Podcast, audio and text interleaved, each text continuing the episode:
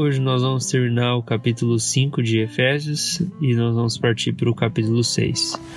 Mas eu queria começar fazendo uma oração com você.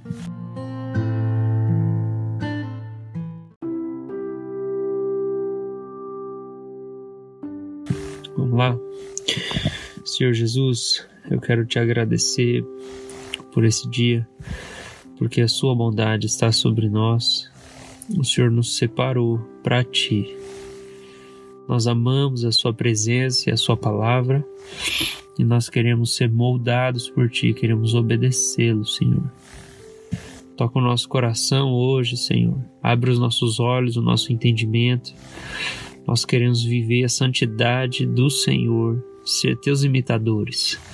Nós pedimos por isso em nome de Jesus. Amém.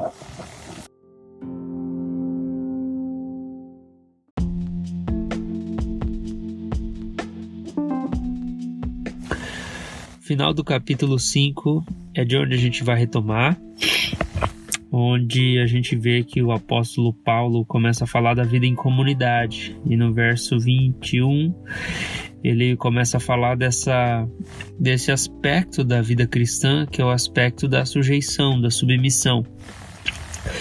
Esse é um aspecto presente na vida de Jesus, esse é um aspecto presente na vida dos profetas, é um aspecto presente na vida da igreja do Novo Testamento, que é a questão da submissão. Então, quando ele começa a trabalhar a submissão, a submissão é uma expressão da humildade interior. A humildade e o amor são as maiores características do caráter cristão, são as principais virtudes. Humildade e amor. É, a humildade se manifesta na submissão, que é você ceder. É você ceder ao outro, ceder a outra pessoa, você abrir mão da sua vontade, você permitir que a outra pessoa tome a frente. Existem circunstâncias em que a submissão ela deve ser praticada e ela representa é, a humildade no coração do crente, que aponta para uma confiança no controle divino, na soberania divina, no poder divino. Então eu posso me submeter porque eu confio que Deus está à frente. Isso não quer dizer que não haja, haja momentos em que a gente deva lutar pela verdade ou que a gente deva lutar por aquilo que é certo. Mas o apóstolo Paulo vai falar que o primeiro tipo de submissão é a submissão de uns aos outros. É, Submetam-se, sujeitem-se uns aos outros por temor a Cristo. Então, essa é a primeira orientação que ele vai dar.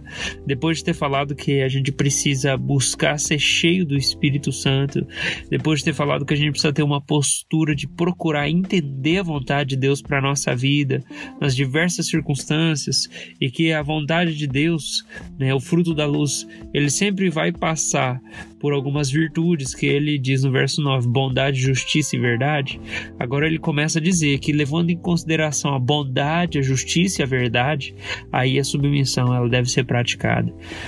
E a gente não pode compreender a submissão sem a bondade, justiça e verdade do Evangelho. Então, Paulo começa ali a falar de submissão em diversos contextos. Capítulo 5, verso 22, ele começa a falar das mulheres, né? Submetam-se cada uma a seu marido como ao Senhor, pois o marido é o cabeça da mulher, como também Cristo é o cabeça da igreja. É importante a gente compreender aqui o seguinte: que essa submissão ao marido é uma submissão como ao Senhor, de maneira em que quando eu estou me submetendo como mulher ao meu marido, eu não posso é, me tornar insubmisso ao Senhor. O que, que o apóstolo quer dizer com isso? Ele está apontando o fato de que é, eu jamais devo me submeter ao pecado enquanto eu estou praticando a submissão aos irmãos. Porque a submissão ao Senhor, ela vem em primeiro lugar, sempre em qualquer circunstância, né? Então ela começa, é, o apóstolo Paulo começa falando sobre a submissão ao marido da esposa, de maneira em que ela não aceite ser submissa na prática do pecado. E e aí ele caminha nessa direção falando que o marido é a autoridade sobre a esposa, assim como a igreja está sujeita a Cristo, as mulheres também têm que estar sujeitas a seus maridos. Eu vou primeiro pontuar as submissões que o apóstolo Paulo traz. Se a gente for no capítulo 6 ali, verso 1 e 2, começa falando dos filhos obedecer aos pais. Então você vai para uma outra outro tipo de relação de submissão, de hierarquia. O primeiro é marido e mulher, né? o segundo é os filhos e os pais, né? o, o verso 2 fala: honra teu pai e tua mãe, esse é o primeiro mandamento com promessa, para que tu te corra bem e tenhas longa vida sobre a terra. Está lá nos 10 mandamentos, esse do 20, né? Que fala que é, o, é um mandamento que Deus já traz uma promessa junto com o cumprimento dele. Então, os filhos devem obedecer aos pais, eles devem se, submeter, eles devem se submeter aos pais. Isso é algo que é, a gente tem sentido falta hoje na, na educação até de pais em muitos lugares, onde o, praticamente o pai e a mãe é escravo do filho, né? Como se é, o pai é, vivesse para fazer a vontade do filho. Ele não pode chatear o filho, ele não pode irritar o filho. É, é claro que o, o, daqui a pouco a gente vai falar da autoridade, né? Mas de modo que o, o, pai é refém do filho, como se o filho fosse é, a última fonte de afeto paterno para o pai ou para a mãe, né? Porque o pai e a mãe têm uma carência, o casamento não tá legal, ou então eles não têm uma relação com Deus, de maneira que eles são nutridos afetivamente, e aí o filho se torna, na verdade, a autoridade da casa, né? Porque é, é quem dá o afeto. Então, claramente esse texto diz que não é assim que as coisas devem acontecer. Depois a gente passa para o próximo ambiente de hierarquia, né? É, Efésios 6,5: Escravos, obedeçam seus senhores terrenos com respeito e temor, com sinceridade de coração, como a Cristo. Obedeçam-lhes não apenas para agradá-los quando eles observam, mas como escravos de Cristo, fazendo de coração a vontade de Deus. Então a escravidão existia no século I, né? E a escravidão ela nem sempre era cruel. Existe um livro bom para orientar a gente dar uma contextualizada sobre escravidão, é o livro do John MacArthur, chama Escravo. acho que esse é o nome do livro, Escravo. E ele fala que você não teria como saber é, pelas roupas se alguém era escravo ou se alguém era livre, porque haveriam escravos que talvez seriam tratados como se fossem filhos do, do Senhor. Então a escravidão ela nem, nem sempre ela era algo cruel, né? E, e, e, desumana. Nesse caso, o apóstolo Paulo vai dizer: ó, obedece teu Senhor, né? Não seja desobediente dele. E aí, tendo falado sobre isso tudo, depois ele vai entrar para falar sobre guerra, sobre armadura. Por quê? Porque o apóstolo Paulo ele não é alguém com espírito libertário é, politicamente né? Nesse sentido de que a gente precisa caminhar no, no, numa questão, numa direção de uma anarquia. Não é essa caminhada dele. E aí por isso que ele precisa explicar primeiro a relação de submissão e hierarquia, para depois ele falar da armadura, para falar qual que é o verdadeiro combate que a gente realiza, sobre quais autoridades a gente realmente luta, contra quais. Não é sobre a, a, a autoridade no âmbito conjugal, não é a gente não luta como cristão contra a autoridade no âmbito familiar, nem no âmbito social. Não é isso que a gente luta. A gente não luta como cristão para destruir as autoridades. Então ele estabelece essa relação de hierarquia, de submissão e aí ele vai falar da armadura espiritual. Mas quando ele fala das submissões, ele também fala da postura das autoridades. Né? Então, no, no capítulo 5, verso 25, ele fala: Maridos, tem que amar a sua mulher como Cristo amou a igreja. Eu acho que o papel do marido é mais difícil que o papel da esposa. E se as coisas em casa não estão muito bem e a, a esposa pode estar com má vontade para servir, para amar, para submeter, muito disso eu acho que geralmente é porque o marido não está amando como Jesus, né? Tá faltando ali ele parecer com Jesus, ser mais transformado. E a explicação de Paulo é que é assim: se você ama a sua mulher, você se ama, porque vocês dois são um. E ele fala: ninguém odeia o próprio corpo, né? Mas alimenta e cuida dele, como Jesus faz com a igreja. Tipo, Jesus não odiou a igreja e morreu por ela na cruz. Jesus odiou o pecado que estava fazendo mal para a igreja. Do mesmo jeito, os maridos precisam odiar aquilo que faz mal para suas esposas e amá-las e se sacrificar por elas. Né? No ambiente do relação de pais e filhos, verso 4, capítulo 6, pais não irritem os filhos, criem segundo a instrução e o conselho do Senhor, seja no amor, na justiça, né? É lembrado que a gente falou no último vídeo, a verdade é essencial, mas sem amor ela é insuportável.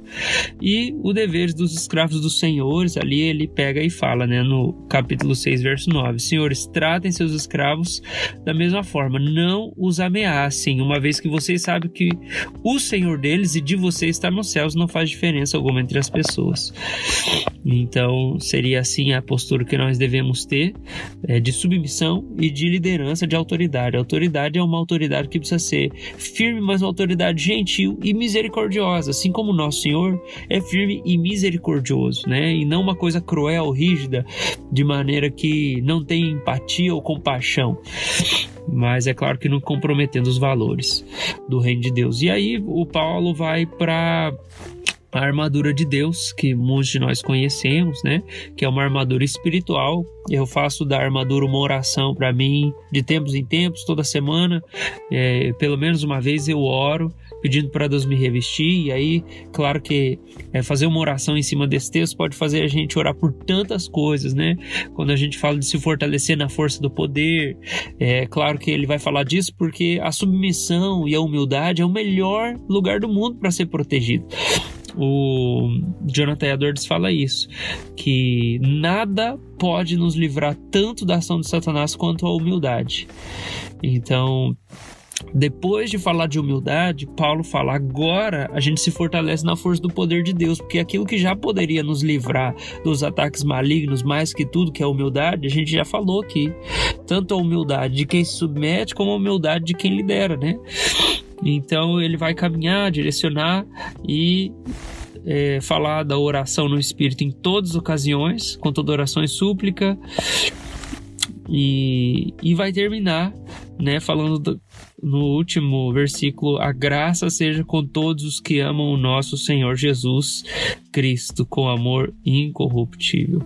Creio que é assim que nós devemos viver confiando na graça do Senhor para compreender a doutrina, para ter a postura de espírito correta, para viver a unidade da igreja, para poder se relacionar da maneira em que demonstra humildade em todos os relacionamentos. Por quê? Porque sempre que a gente olha para alguém com quem a gente vai se relacionar, a gente tem que lembrar que essa pessoa foi feita em e semelhança de Deus. Ela não é pior que nós, e de maneira nenhuma. Somos todos pecadores iguais e carentes da graça de Deus. Então a nossa relação com todas as pessoas precisa ser uma relação de humildade estejamos nós numa posição de autoridade sobre essa pessoa ou numa posição de alguém que está debaixo da autoridade delas, é uma relação de humildade. E a gente precisa da graça do Senhor para poder viver tudo que Paulo traz aí né, nesse, nesse, nessa epístola de Efésios. Deus abençoe, gente. Valeu quem acompanhou essas meditações, esse último vídeo mais longo.